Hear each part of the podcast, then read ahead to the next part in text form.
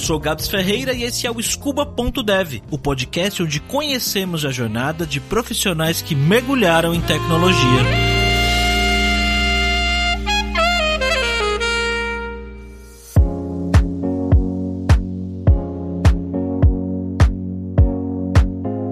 Pais do Henrique saíram do interior de Sergipe para viver em Aracaju em busca de melhores oportunidades de trabalho e de vida. Ele cresceu no bairro de São Conrado e desde pequeno via o trabalho como uma maneira de vencer na vida. Tanto que, aos 12 anos de idade, o pai do Henrique deu para ele um carrinho de mão de presente de aniversário, que ele usou para ganhar seus primeiros trocados na feira do bairro. A mãe achava ele muito inteligente, e apesar das dificuldades que a família tinha, fez um esforço e pagou um curso de informática para ele se qualificar. Mas o Henrique não achava que estudar era uma prioridade para ele. Sempre se sentiu meio perdido em salas de aula. Para ele, o caminho era o trabalho. Mas aí, apareceu algo na vida do Henrique que mudou tudo. A música. Ele se apaixonou por guitarra em um grupo na igreja e começou a estudar a fundo. Quando percebeu, estava dando aulas e aprendendo a tocar outros instrumentos. E foi dando aulas que ele conheceu um professor de matemática, que conseguiu para ele uma bolsa em um colégio particular. E foi aí que algo inesperado aconteceu na vida do Henrique. Que aconteceu foi que eu comecei a jogar xadrez. Foi o segundo ponto da minha caminhada que foi bem interessante, porque eu nunca pensei que eu ia gostar tanto de xadrez e foi uma das coisas que mais mudou minha perspectiva na vida. E eu comecei a treinar, apanhava muito no começo, né? Porque eu vinha de escola pública, eu não tinha muitas pessoas jogando xadrez, eu não sei se era uma coisa da escola pública, da minha escola, mas eu cheguei lá, apanhava muito. Só que quanto mais eu apanhava, eu ficava, rapaz, eu acho que eu consigo aprender a jogar esse negócio. E aí comecei a treinar, cara, e aconteceu que no final do ano, claro, eu tava treinando todo dia na sala de informática, né? Tava treinando todos os dias e quando chegou no final do ano, eu participei do Campeonato Sergipano Sub-17. Eu fui vice-campeão sergipano. E aquilo ficou um marco na minha vida, porque eu sempre digo que tem pessoas talentosas e tem as pessoas esforçadas. E eu tô bem longe dos talentosos. eu sou do grupo de pessoas que geralmente chega do zero, e aí entra a ideia da imersão, né? Me dedico muito, me aplico, às vezes tiro do sono, infelizmente, quando é necessário. A gente vem, se esforça, rala, perde fio de cabelo, que já começou a ir longe. E eu consegui ser vice-campeão sergipano de xadrez naquele ano, que para muita gente parecia uma coisa, pô, vice não. Pra mim era o cara que veio do zero e virou vice. Foi, tipo, eu tava comemorando como se fosse título mundial. eu imagino. Então, aquilo me deixou muito feliz pra vida.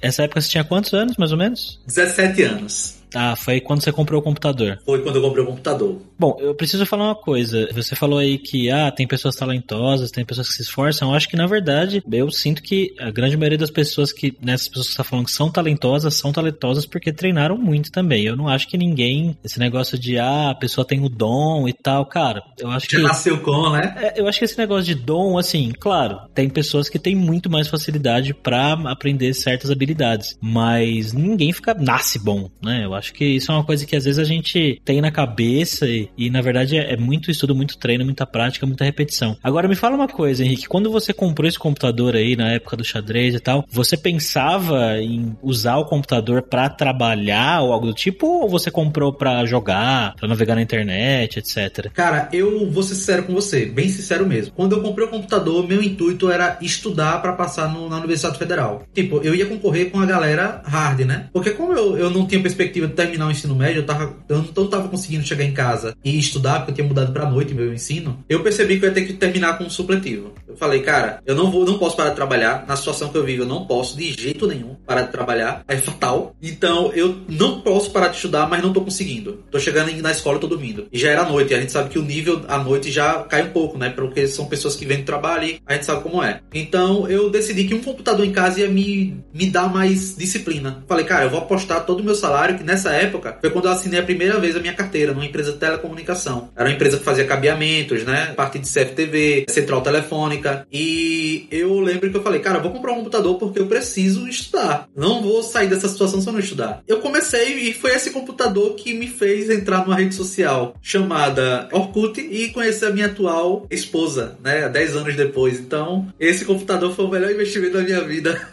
eu também conheci minha esposa pelo Orkut, cara. Olha foi, só. cara. E o máximo, o Orkut fez frutos, viu? E fora navegar no Orkut, conhecer sua esposa, você realmente usou o computador para estudar? Realmente usei meu computador para estudar. O computador foi me adicionando as hard skills que eu não tinha, né? Eu comecei a aprender um. Eu tinha um colega meu, que hoje em dia ele é CEO de uma empresa de tecnologia, que é a minha maior referência em tecnologia, o Acácio. E ele, naquela época, ele já programava JavaScript, já usava HTML. E pra gente, aquilo ali era, ele era um hacker, invadia a, a, a, NASA. O cara era, né, pra gente aqui na cidade. E ele começou a, a, avançar. Na época que nem se falava de data science, ele começou a estudar a parte de redes neurais. O cara era, o cara fura fora da curva. E eu falei, cara, isso aqui tem um futuro. Mas ainda ficava para trás, né? Foi quando eu saí dessa empresa que eu trabalhava em telecomunicação e fui trabalhar de serviços gerais em uma empresa de têxtil. Porque a outra empresa que eu trabalhava tinha algumas dificuldades de pagamento, tinha algumas dificuldades de né, de uso do patrimônio para poder fazer o negócio andar. Então eu fui trabalhar numa empresa têxtil e essa empresa têxtil eu trabalhava das 10 da noite às 6 da manhã. E aí, cara, você imagina que eu chegava em casa e só dormia, eu não conseguia mais usar o computador para estudar, eu praticamente só usava para ver uma coisa ou outra, mas fui afundando, né? E aí eu comecei a namorar com essa minha namorada. A gente finalmente, depois de muito tempo, eu consegui pedir ela em namoro. A gente começou a namorar. Ela disse: Olha, você tem muito potencial para estar trabalhando numa indústria. Peça demissão e procura outro emprego. Eu fui trabalhar numa loja de venda de instrumentos musicais. Só que nessa loja de instrumentos musicais, eu tinha que ir de bike todos os dias. E de volta era 26 km no total. Eu fiz um acordo na época, a vaga era para quem morava no local da loja. Eu fiz um acordo que era para não receber almoço nem vale transporte, né? É opcional. Então eu tinha que fazer muitos malabarismos para conseguir me manter naquele emprego. Mas o emprego tinha a vantagem de eu poder estudar lá dentro, né? Um horário ocioso. E foi quando eu entrei na universidade particular de matemática. Um ano depois eu pedi demissão dessa empresa. Eu era vendedor. Na empresa anterior era serviços gerais, né? Eu trabalhava com tecelagem e tal, esse processo todo. E eu sempre dizendo, cara, não importa o emprego que eu trabalhar na vaga, eu quero trabalhar porque eu sei que isso vai ser um degrauzinho que eu vou construir para lá na frente eu chegar onde eu quero chegar. Então, não importa se eu tivesse que trabalhar botando piche no chão, eu tinha que conseguir escalar, né? Precisar de dinheiro para poder escalar. E foi quando, cara, saí de lá e fui trabalhar numa empresa de um pastor de uma igreja que eu dei aula, lá com 16 anos de idade. Lá atrás ele olhou e falou: Rapaz, eu tenho uma empresa, quer trabalhar comigo? Quero, quero sim. É com o quê? Tecnologia. Você vai fazer help desk na maioria dos cartórios de Aracaju comigo. Como é que vai trabalhar? Meio período, de segunda a quinta. Eu, cara, perfeito, adoro, vamos lá, vamos trabalhar. E aí eu comecei a trabalhar com ele, o pastor Cândido, cara fenomenal, dos caras de referência de tecnologia em Aracaju. E aí ele ficou sabendo que tava tendo uma vaga na empresa que eu estou hoje, a Visolab. E aí ele falou: Olha, Henrique, tá precisando de um auxiliar de infraestrutura, de tecnologia. E eu indiquei você. Eu, cara, eu sou seu único funcionário, você vai me indicar. Rapaz, é uma coisa boa para você. Eu vou te indicar, porque você é um cara bom, você merece crescer e ir pra um local melhor. E aí eu conheci o meu atual diretor, né, o Antônio. E aí a gente começou, falei, olha, eu faço matemática na UNIT, né, na universidade aqui, e eu gosto de desafio. Se você tiver problemas grandes para resolver, essa é a minha coisa. Não importa a área que você vai me colocar aqui, eu gosto de resolver problema, desde sempre. Então, o cara me contratou, né, acreditou muito em mim, investiu muito em mim e, cara, um ano depois na empresa, surgiu uma vaga para a área de sistemas, né, de RP, suporte e relatórios, né? Um pouquinho do que a gente chamou de BI. Na época não tinha essa estrutura, né? E foi quando eu decidi assinar a Lura. Então, você começou a trabalhar com suporte e o seu trabalho no suporte era falar com o usuário, atender telefone, era isso? É, meu, exatamente, só que com os usuários da empresa. Ah, entendi. Então era o suporte interno, né? Não era externo. Exatamente. A gente é uma empresa que fabrica lentes, né? É um dos maiores laboratórios do Nordeste e que a gente tem muita gente dentro da empresa que a maior parte do tempo é na frente do computador, usando o sistema, entendeu? É um sistema que faz cálculos ópticos, que faz todo o processo da lente dentro da empresa até chegar ao cliente final. Então, eu entrei como o cara que ia dar suporte a esse sistema, junto com a empresa que era a proprietária, né? Eu fazia o intermédio entre o usuário e a empresa proprietária do sistema. Basicamente é isso. Então, eu dava sugestões de melhoria de relatórios, de ferramentas, como o usuário usar, fazer desde treinamentos até mostrar como a ferramenta podia ser melhor, como podia extrair mais da ferramenta. Esse era meu trabalho inicial e eu entrei para criar esse setor, né? A gente não tinha. Basicamente era isso. E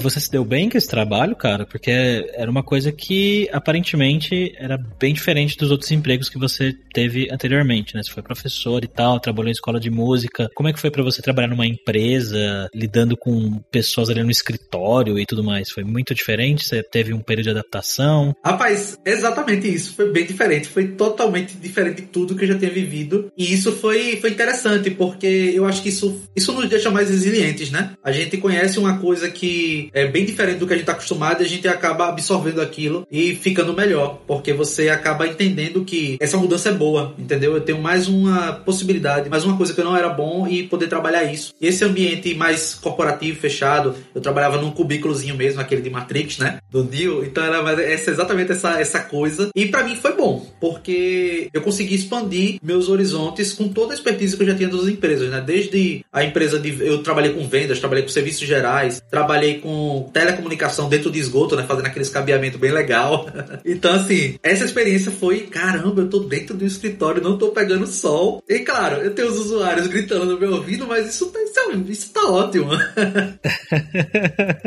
isso foi uma perspectiva muito boa. Tem gente que reclama de trabalhar com usuário, mas tem coisas piores, né? Tem. Sempre é uma perspectiva, né? Eu acho que quem trabalha muito com usuário e vai trabalhar na rua pode gostar mais do que o contrário, porque muda, né, de perspectiva. Quando é que foi que a Lura surgiu na sua vida, cara? Quando que você conheceu a gente, veio estudar com a gente, por quê? Cara, a Lura surgiu num momento em que a empresa decidiu que ia construir um ERP do zero, né? Eu não sabia o tamanho da bronca que era isso. E aí o diretor da empresa, o Antônio, o cara é bem visionário, falou: Henrique, é o seguinte, eu preciso de alguém que consiga falar na minha linguagem e que consiga falar para mim na linguagem daqueles caras que estão lá do outro lado desenvolvendo, a empresa na época. E eu preciso que você me ajude a intermediar isso, porque ele tinha muito bem claro na cabeça dele o que ele queria, né? Ele praticamente fez grande parte do trabalho que eu ia fazer, mas minha função era intermediar, entendeu? E foi quando eu vi os caras decidindo que iam usar Java para fazer o sistema, o tipo de banco de dados que ia ser usado, nível de segurança, criptografia. Quando eu vi tudo isso, eu falei: Meu Deus, eu estou no escuro. Eu não sei nada. Eu admito, eu não sei nada, eu sou realmente um impostor. Quem nunca sentiu assim, né? Meu Deus.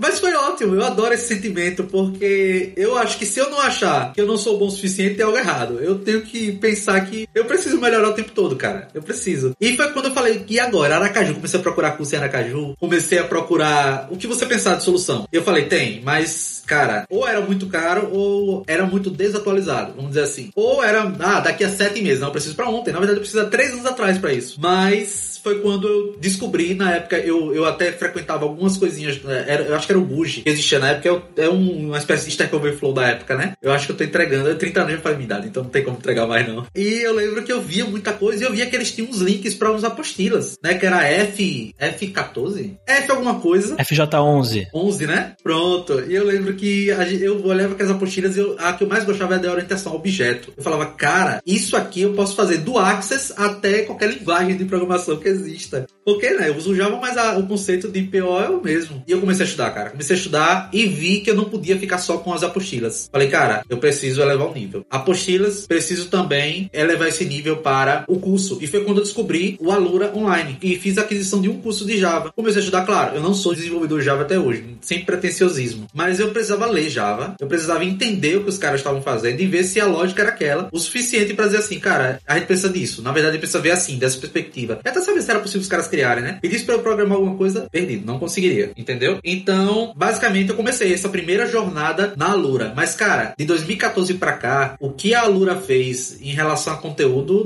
não tem, não tem precedente, cara. Porque eu já tava muito feliz em 2014. Eu já tava muito bem servido, mas eu sempre percebia a minha necessidade de continuar pegando mais, né? Absorvendo mais da Alura. Mas eu conheci a Alura em 2014, foi o ano que eu comecei a consumir o ecossistema, né? O, o Aluroverso, né? Aluraverso, Aluraverso. O Henrique falou aí Kylo Online, para quem não sabe, Kylo Online foi o nome da versão inicial da Alura. O Henrique tá aí desde o início. E cara, você estudou o que lá no início e como que isso te ajudou no dia a dia, no que você estava fazendo? Ah, Gabriel, eu comecei com Java, como você já sabe, mas uma das coisas que eu comecei a estudar e até hoje eu, eu sempre reviso, eu vejo que é uma coisa muito positiva para todas as empresas é a parte de produtividade, o, o Agile, né? A gente distribuir bem as tarefas, a gente conseguir estipular prazos coerentes, né? Ou não, não estipular prazos, e sim distribuir a tarefa em passos coerentes. Eu acho que isso é como você fez um post recentemente que eu me identifiquei, cara. Organizar a minha vida de forma que eu não fique louco, porque já chegou o tempo, Gabriel, pra você ter uma ideia, que eu tinha tanta demanda no meu trabalho, mas tanta demanda que eu esquecia de beber água, cara. Eu tava formando cristais nos rins. Eu tava esquecendo de beber água, não tava conseguindo. Foi quando a empresa contratou, hoje eu tenho uma equipe trabalhando comigo, entendeu? Eu tenho pessoas que fazem trabalhos bem melhor do que eu faria na área de tecnologia, entendeu? Eu tenho uma pessoa só para cuidar da parte de, do, do RP, eu tenho outra pessoa para cumprir todos os chamados e até alguns scripts que precisam ser executados no, no BI da gente. Essa parte toda, Gabriel, de vamos dizer assim, de organizar quem faz o que, quanto, qual as demandas que vem para mim, os cursos de Agile da Alura, que vem evoluindo a cada dia, vem vindo com mais material a cada dia, eles foram essenciais para minha vida, entendeu? Visando inclusive, Gabriel, que a empresa que eu trabalho, a Visolab, ela faz parte de um grupo de uma das maiores empresas do mundo, que é esse Law. Então existe toda uma demanda bem sincronizada, um layout, né, de Big Core, porque como eu trabalhei a vida inteira em empresas familiares e empresas pequenas, eu tive que aprender a trabalhar, apesar de estar em Sergipe, né, aprender a trabalhar de forma organizada e sincronizada com o grupo, porque a empresa ela também evoluiu no sentido de entrar para um grupo tão grande como é o da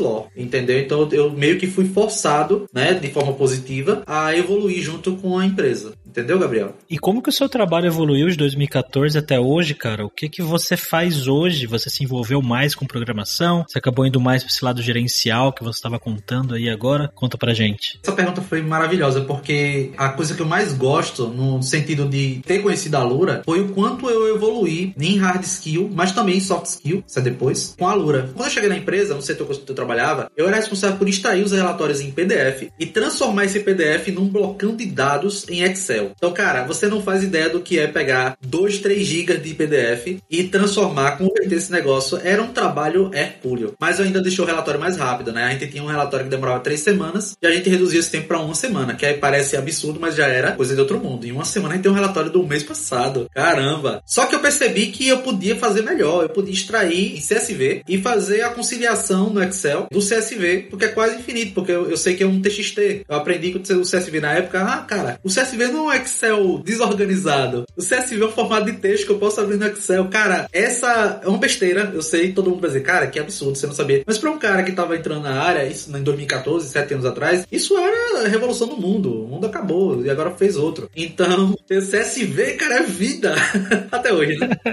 Mas eu percebi que ainda não era o suficiente, cara, porque meus relatórios saíram de uma semana para em três dias. Só que três dias ainda era muito tempo se a gente olhar para os tempos de hoje. E eu percebi que eu podia conectar diretamente ao banco de dados.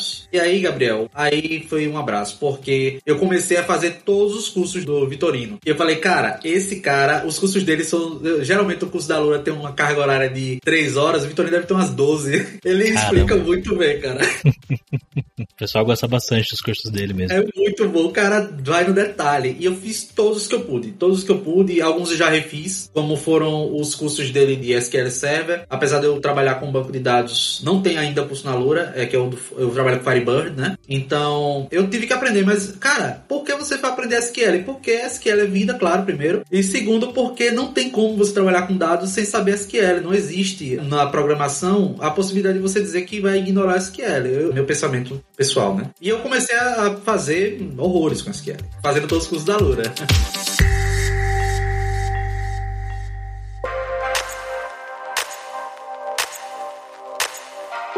E hoje você trabalha com SQL? Qual é o seu trabalho no dia a dia hoje, cara? O que, que você está fazendo agora? Desde 2018, o diretor da empresa, o Antônio, que eu já falei, ele tinha me feito um desafio. Ele falou, Henrique, eu preciso desse dado sem precisar, tipo, Henrique, faça um relatório para mim. E aí, ele, junto com outro Antônio, que é, é um amigo meu, que trabalha na, na né? Eu trabalho na filial, ele trabalha no grupo Estiló. Ele falou, Henrique, eu preciso de algo que me dê a informação assim. E eu lembro que a Microsoft tinha anunciado um serviço chamado Power BI. E eu falei, cara, interessante essa ferramenta de visualização, eu, o que, é que eu posso fazer com ela? E foi quando, Gabs, eu descobri que eu podia usar ela como uma ferramenta de visualização. E aí eu comecei a unir meu conhecimento de SQL, eu comecei a estudar a própria ferramenta, né, da Microsoft, que tem a linguagem própria, duas linguagens próprias dela, que é o EM e o DAX. Comecei a me especializar, ficar muito bom nessa ferramenta, e comecei a estudar hard modelagem de dados. Cara, eu preciso aprender modelagem de dados, eu preciso aprender. Cheguei a estudar JavaScript na Lura, só fiquei esperando o curso de D3GS, porque eu quase fui pro lado negro da força, eu não, vou usar JavaScript, não vou usar o Power BI não. Mas eu, eu percebi que a ferramenta que entregaria mais rápido, de forma simples para o usuário, com o nosso volume de dados, que não é absurdo, entendeu? Eu percebi que eu sempre tenho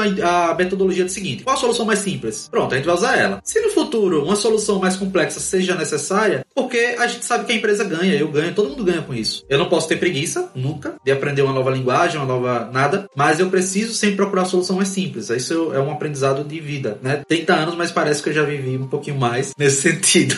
hoje em dia, o que, é que a gente fez? A gente hoje em dia não tem mais relatórios de 3 dias. Não, o relatório hoje ele tem um fluxo de atualização de 30 minutos. Alguns relatórios têm um fluxo de 2 minutos, entendeu? Então a gente fez todo um trabalho junto com a equipe de TI da empresa que disponibilizou uma réplica do banco pra gente, entendeu? A gente tem uma réplica com uma taxa de 2 minutos de delay, que é muito bom. A gente fez todo um trabalho de BI na empresa para poder criar as regras, né, de quem visualiza o que, quando, como, como fazer a coleta, a distribuição correta, toda essa parte de modelagem de dados, né? Eu não me considero um cientista de dados, mas eu estou no caminho, tanto na parte estatística, que é eu cheguei a fazer estatística na federal aqui do estado, mas eu tive que cancelar o curso. Ficou muito hard, né, para o que eu faço hoje, para o trabalho que eu faço. E basicamente hoje nós usamos muito, Gabriel, o Power BI para fazer a parte de visualização, entendeu? A gente usa o SQL basicamente para fazer a, a, coleta adequada, né, com o fluxo adequado em partes do banco ou em outras partes do data lake, a gente vai pegar dados em várias origens, entendeu? Desde dados de frete de correios e daí vai ou, ou qualquer API que a gente precise consultar para consumir e gerar o dado, entendeu? Então assim, hoje nós temos um trabalho que visa entregar a informação de forma rápida com custo mínimo Entendeu? Que não adianta também eu chegar e dizer, olha, nós temos uma solução feita com uma ferramenta, certo, quanto? Isso conta também, entendeu, Gabriel? Então, a gente foca hoje em resultado e custo baixo. Basicamente é esse. E o trabalho é feito em cima de ferramentas que são de interface fácil para o usuário, que sejam fáceis de gerenciar, porque minha equipe só são eu e mais dois. Então, eu não posso fazer algo que não seja escalável, que não seja possível de ter governança. Acho que você está mais ou menos familiar com o conceito que a gente tem falado de dev ter, né, Henrique? Sim, com certeza. Pelo que você tá falando, pelo que você contou até agora da sua história, me parece que a base do seu T, né, que foi onde você se aprofundou, seria essa parte de dados, SQL, BI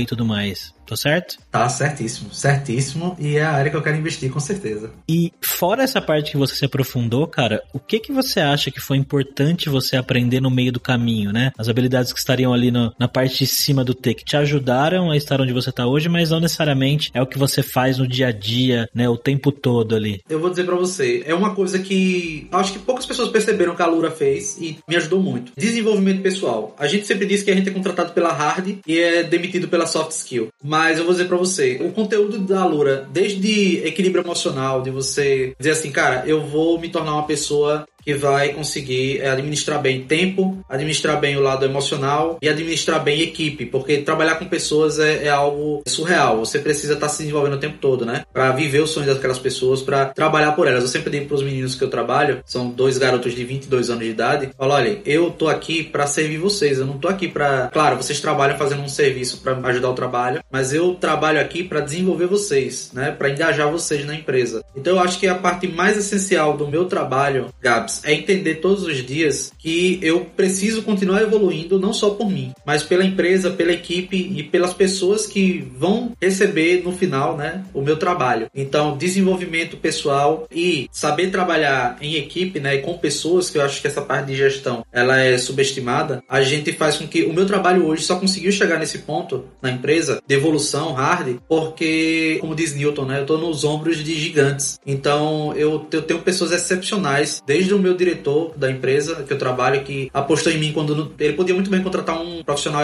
expert, mas ele viu que eu poderia escalar, entendeu? Das pessoas que trabalham na empresa, que viram potencial em mim. Minha esposa, que viu potencial em mim, disse assim: Cara, você é muito inteligente, eu preciso investir em você. E 10 anos depois a gente tá junto. Ainda porque ela é o meu investimento, né? Então, assim, a Lura, eu tenho tantas coisas para citar que seria injusto até eu tentar nomear uma lista, porque a gente não teria o tempo. De coisas eu digo que sorte, sim, mas também muita coisa que apareceu na minha vida e eu soube agarrar. Tô falando para você com sinceridade, Gabriel. A Lura tem uma parcela muito essencial, muito especial na minha vida. Cara, não é, é encheção de saco, não é. Eu simplesmente consumo tudo que vocês têm, tem muita qualidade. Eu amo a ideologia do Paulo Silveira, entendeu? Eu gosto muito do estilo de abordagem do Guilherme Silveira. Você é um cara que tem essa vibe, essa luz. Então, assim, eu acho que todo esse conjunto de coisas, desde pessoas que eu conheci, empresas, né? Tudo isso casou muito bem com minha vontade de querer estar evoluindo e eu adoro resolver problema. Eu acho que também isso pode entrar na lista. Eu gosto muito. Se o problema for difícil e ninguém tá resolvendo, eu sou o cara para se chamar porque eu gosto de problemas assim. Eu gosto de. Eu acho que não existe problema sem solução. Existem soluções que a gente não encontrou ainda.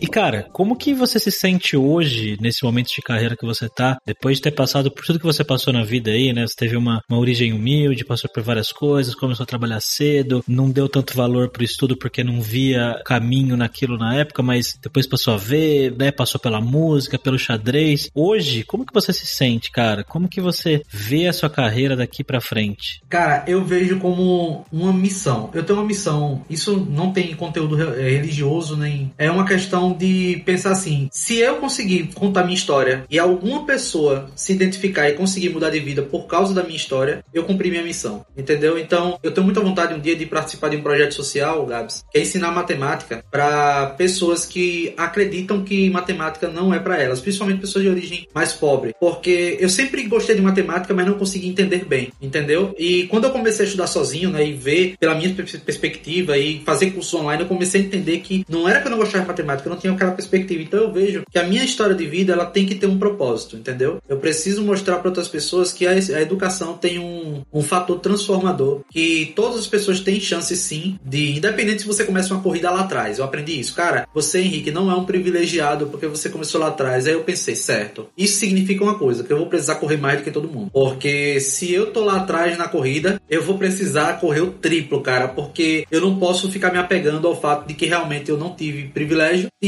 usar isso como motivo para não continuar. Não, vou continuar mais, mas vou trabalhar para que outras pessoas consigam chegar na linha de chegada com a mesma proporção que eu. Então eu destaco que a educação, junto com a minha história de vida, é o que eu vou usar muito para outras pessoas terem o estímulo de, de continuar estudando. Eu penso muito. Eu, é tanto que eu, Gabriel, em 2017 eu comprei uma licença do Camtasia. Eu faço muitas videoaulas, principalmente para a empresa que eu trabalho, quando as pessoas estão com dificuldade de aprender uma coisa no Excel ou no sistema e eu quero que elas aprendam e não fiquem, né? A gente ensina a pescar, né? Eu acredito muito na educação em todos os níveis. Ah, a pessoa vai aprender a mexer num aplicativozinho. Peraí, deixa eu aprender esse aplicativo para ensinar. Né? Eu sempre gosto dessa coisa. Eu não sei o que é, como é que funciona. Mas se aprender a ensinar a pessoa, a gente não vai melhorar o nosso ecossistema? Então, basicamente, eu acho que o que eu tenho para tirar da minha história é isso. Eu preciso fazer com que outras pessoas vejam que não é tarde demais, não é impossível, não é a pobreza ou o status social que você tem que vai interromper o seu progresso se você quiser. Acho que essa questão aí que você mencionou do fator idade é uma coisa que eu, eu costumo bater bastante nessa tecla e falar bastante com as pessoas que tem gente que assiste, né, vê as coisas que a gente faz, escuta os podcasts e tal e fica se perguntando, poxa, eu queria trabalhar com isso, mas será que eu não tô muito velho? Será que eu não tenho idade? Cara, aqui no Scuba Dev mesmo a gente já conversou com várias pessoas, gente com mais de 30 anos, gente que era de outras áreas e que queria trabalhar com tecnologia, com programação e que deu certo, que tem espaço, né? Tem espaço para bons profissionais, tem muita gente realmente que está fazendo esse movimento e tem espaço. Claro,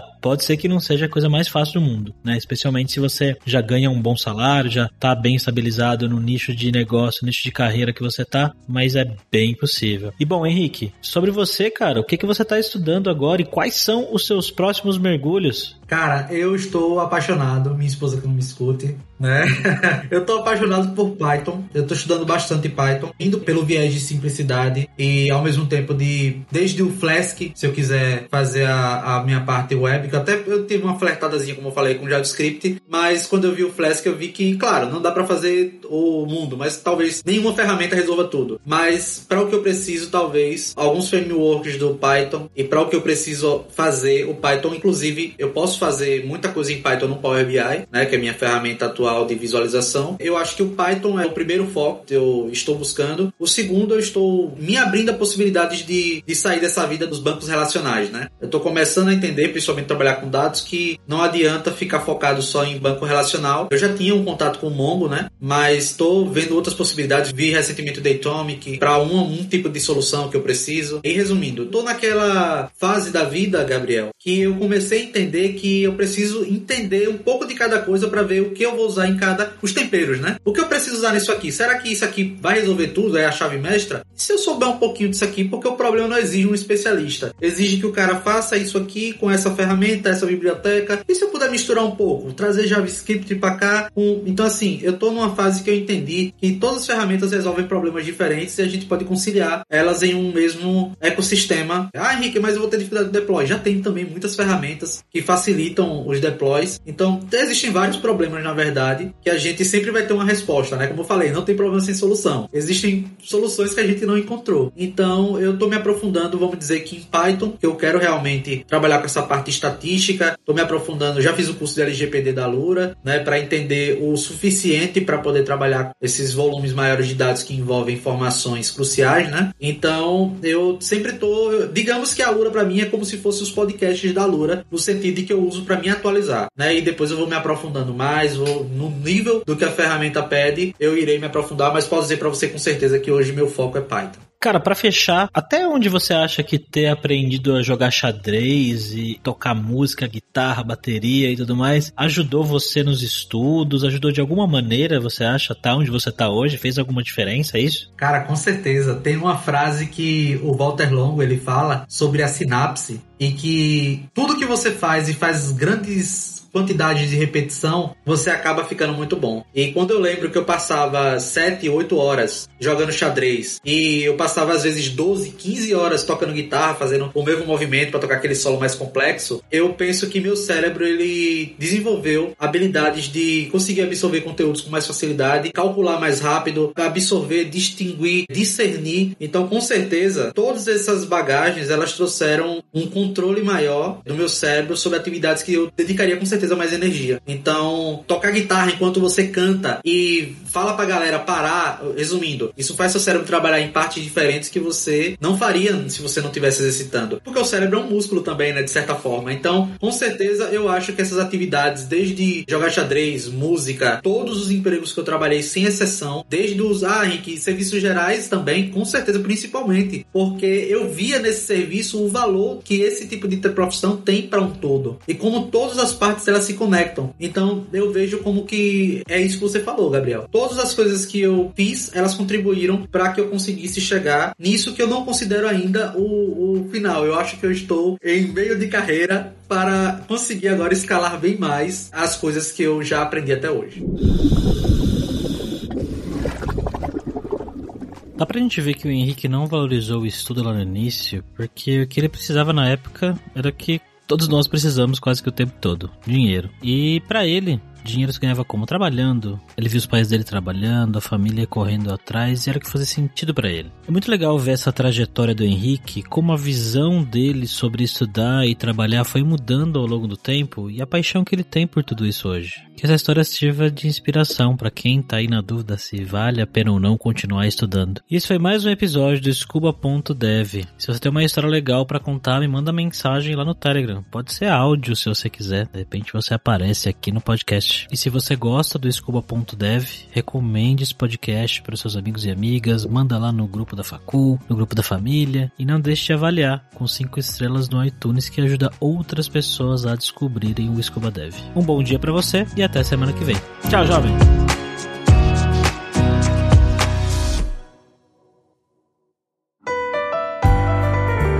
E esse foi mais um episódio do podcast Scuba.dev, uma produção Alura. Mergulhe em tecnologia e venha ser um dev inteiro. Este podcast foi editado por Radiofobia, podcast e multimídia.